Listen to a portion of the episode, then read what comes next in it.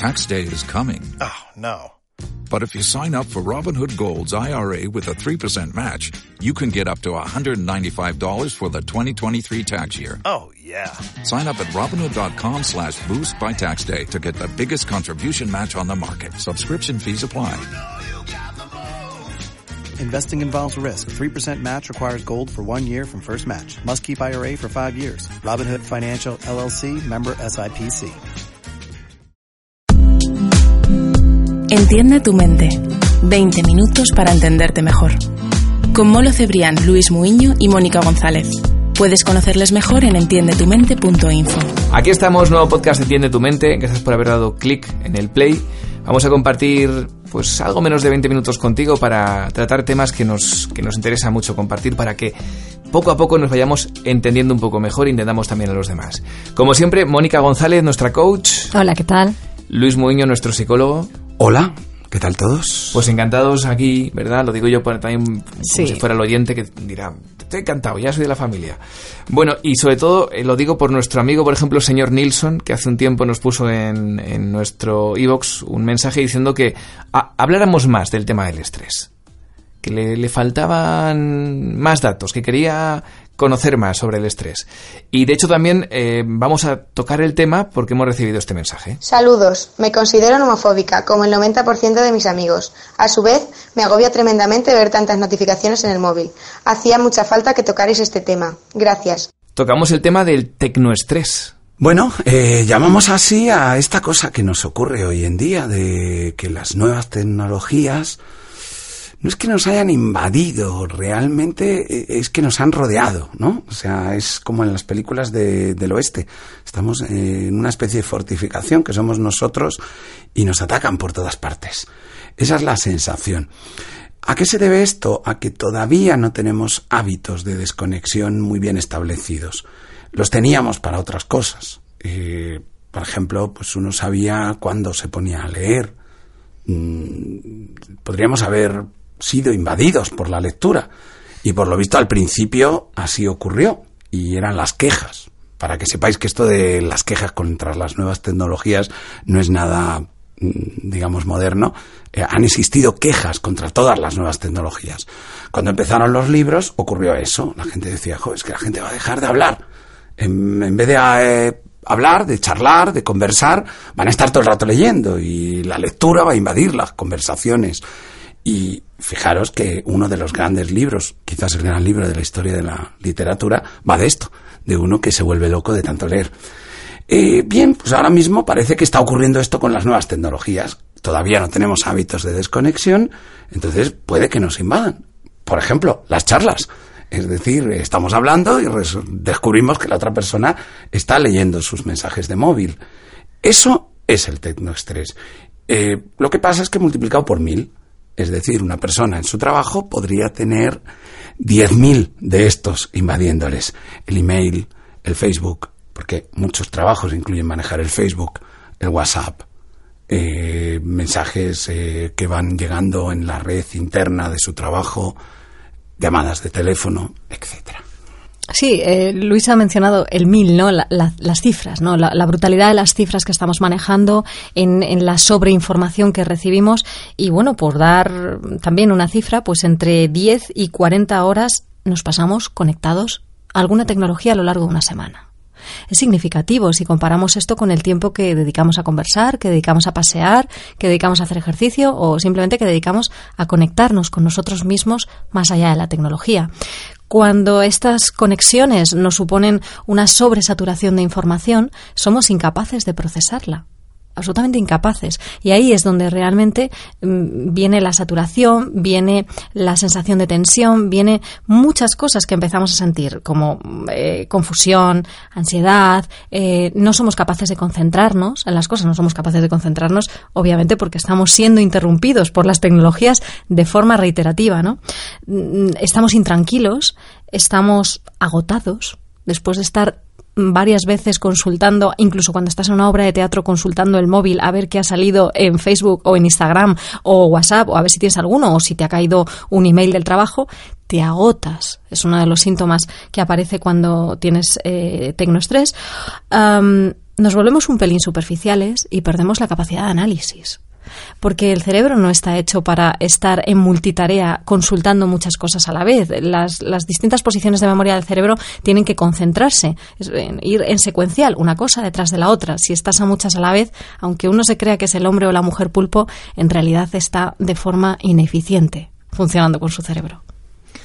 Bueno, iba a decir dos cosas solo, yo que como siempre estoy aprendiendo. Una, para lo, como decía un conocido humorista, para los de Aloxe, que ahora lo que nos escuchan en México y en Estados Unidos, pues estarán anunciando, pero eh, eh, la, la novela de la que hablaba Luis era El Quijote, ¿eh? Sí, digo, sí. Digo, hay un humorista que dice siempre para los de Aloxe. y, y, luego la, la eh, amiga oyente que nos mandaba el, el mensaje hablaba de la eh, nomofobia. ¿Qué es eso? Pues eh, la nomofobia sería, pues vamos a llamarle como ese eh, miedo. Mm, existen varias palabras, pero bueno, el miedo a perderse algo me gusta a mí como expresión, ¿vale? De hecho, ese tiene otro nombre también, ¿vale?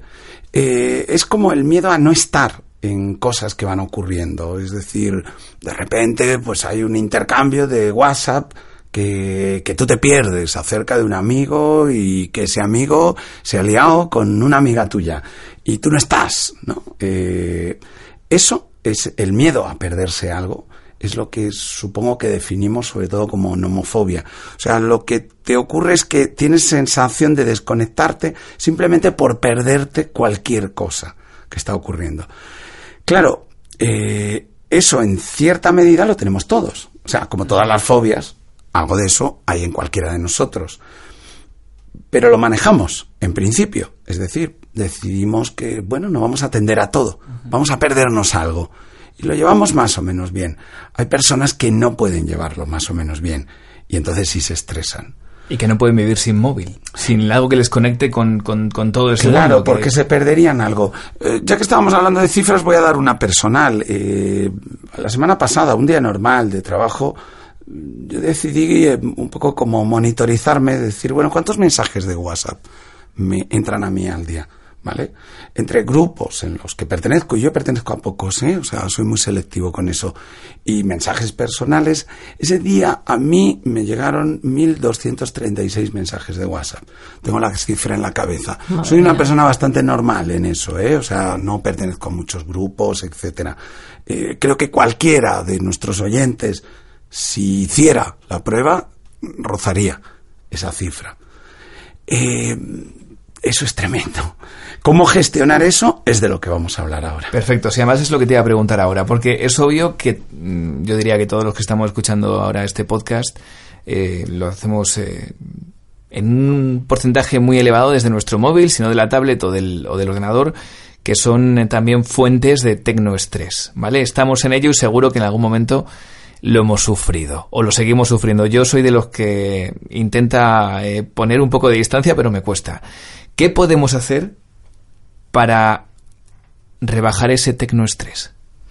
Hombre, mm, la respuesta fácil sería decir, desconecta un poco. Pero claro, esa desconexión no es fácil cuando tienes una adicción que a su vez te está generando angustia, te está generando esta mm, eh, nomofobia que comentábamos, o te genera la whatsappitis, ¿no? Que es la inflamación de los dedos porque estás ah, whatsappeando. whatsappitis es el itis, ya sabéis que es inflamación, pues inflamación de los dedos de tener que estar taca, taca, taca, tecleando eh, cuando estás con el WhatsApp, ¿no? Cuando te está generando eso, evidentemente sabes que tienes que hacer algo.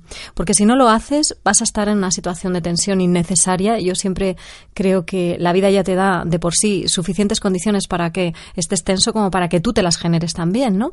Y esto, mm, en parte, tienes capacidad de cambiarlo. Yo siempre digo que cuando hay algo que puedes cambiar y algo te está haciendo daño, debes de luchar por cambiarlo, aunque eso suponga un esfuerzo, porque ese esfuerzo siempre va a estar bien invertido.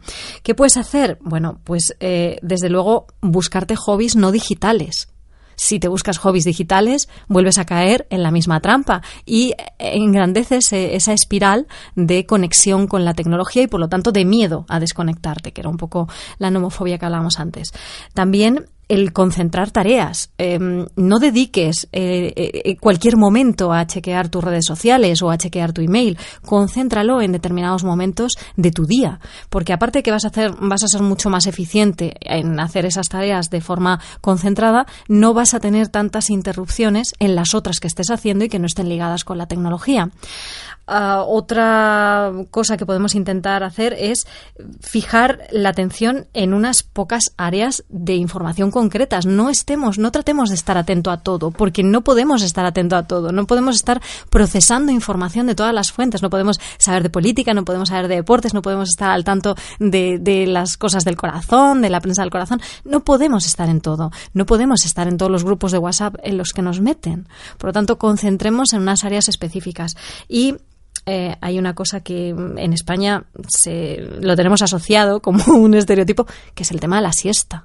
Cuando duermes, no tocas ninguna tecnología, estás reposando el cerebro. Entonces, ya sean siestas, ya sean momentos en los que eh, puedas mantenerte alejado de esos elementos de tecnología, viene bien hacer descansos. Bueno, y un saludo a nuestros amigos eh, de, Colombia, de Ecuador, eh, de Estados Unidos y les animamos a que vayan poquito a poco imponiendo también la siesta, ¿eh? como hábito. Sí, muy buena, muy saludable para el cerebro y para el espíritu en general.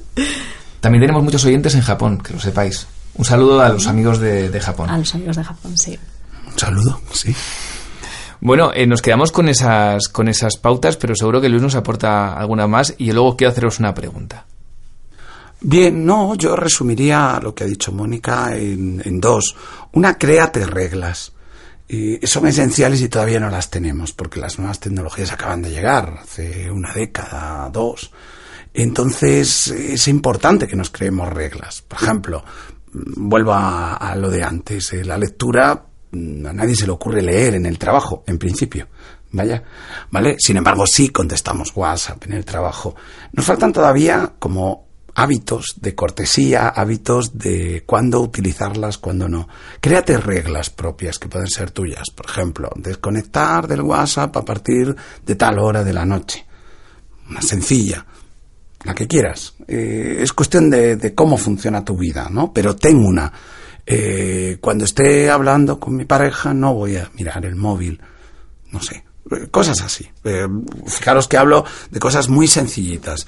Con 10 reglas ya lo tendríamos solucionado. Ya no habría tecnoestrés. No tenemos muchas más para el resto. Y funciona. Es decir, para el resto de cosas que podrían invadir nuestra vida. Nadie se pone a ver una película a la vez que habla con su pareja. O sea, el cine no ha invadido nuestra vida, por suerte. ¿Por qué? Porque tenemos reglas para cuándo nos ponemos a ver una película y cuándo no. Bien, o cuándo nos ponemos a escuchar música y cuándo no. Hay que tener reglas para el tema de la tecnología. Entonces esa para mí es una, créate 10 reglas fijas tuyas. Y la otra, que todo lo que haces tenga un sentido y que el sentido lo lleves tú que tiene que ver con esto que decía Mónica, que apuntaba muy bien, de no podemos estar a todo. Es, en este momento, por ejemplo, estoy trabajando y estoy interesado en la red de seguridad de las empresas. Bueno, pues que todo lo que atienda tenga que ver de alguna manera con eso, por lo menos durante una hora. Ser capaz de, en periodos de una hora, estar dedicado a algo que tenga un sentido tuyo y solo recibir mensajes desde las nuevas tecnologías de eso, que cualquier búsqueda que haga tenga que ver con eso. Es decir, que haya una concentración y una especie de sentido y de estructura para todo, durante espacios a lo mejor de una hora. Es decir, durante esta hora estoy a esto, lo que sea. Y no estoy eh, de alguna manera zapeando mentalmente, que es lo que podrían llevarnos las nuevas tecnologías. El riesgo es que acabemos en una especie de zapping mental.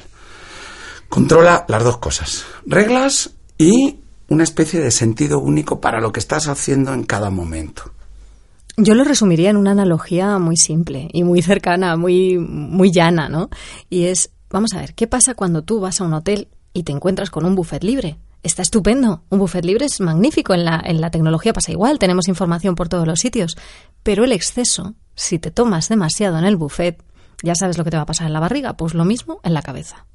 Pues yo para terminar solo os dejo una idea para que la, la valoréis. ¿eh? Ahora me decís si está bien o mal. Pero yo aparte de todo esto me gusta mucho también acostumbrar a mi entorno a que ya no voy a estar pendiente del WhatsApp las 24 horas del día. Entonces yo en su día puse mi WhatsApp lo quité luego, pero durante un tiempo lo puse. Dije, contesto WhatsApp de 12 a 2. Muy bueno. Y lo tuve un tiempo para acostumbrar a mi entorno a que no iba a estar pendiente constantemente, porque claro, como les hemos acostumbrado, hmm. cuando no les contestas a un mensaje, a un mail o a lo que sea, al momento, al instante, se enfadan. Entonces, eh, conviene empezar a acostumbrarles a decirles, no, no, es que yo solo miro el mail eh, yo qué sé, pues durante mi tiempo de trabajo. O solo eh, miro el WhatsApp cuando estoy eh, con tiempo libre. ¿no? Hacer ese ejercicio que además yo creo que les puede ir muy bien a ellos porque a lo mejor hasta dicen, hombre, mira, este chico dice alguna cosa coherente, voy a probarlo a ver qué pasa. Sí, sí. sí, yo creo que es muy buena idea. Y también en el WhatsApp el desconectar esos los tics que se te ponen azules y tal. Despreocúpate si te han leído o no.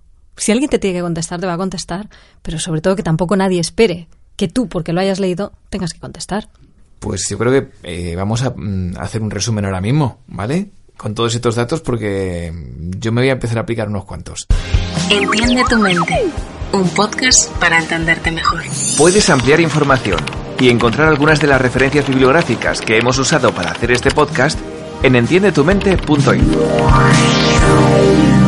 Pues vamos allá. Eh, vamos a dejar unas cuantas pautas para poder hacer frente al, al, tecnoestrés. Hacemos un resumen de todas las que hemos abordado en este podcast. Pues hombre, ponte reglas, como decía Luis, ponte reglas, ponte reglas de horarios, ponte reglas de, de control de tiempos, ponte reglas de cuándo no usas la tecnología.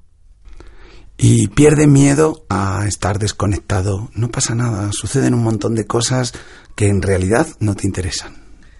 Pues venga, por ello, que puede ser ahora catalogado a lo mejor como, como deporte de riesgo, el estar un día sin móvil, pero te animamos a que hagas ese deporte de riesgo que te va a gustar mucho. Y de vez en cuando, pues te puedes tomar tu tiempo, aunque sea, aunque escuches el podcast de Entiende tu mente con el móvil, pero ponlo en modo avión. Lo descargas y lo pones en modo avión, que no te molesten.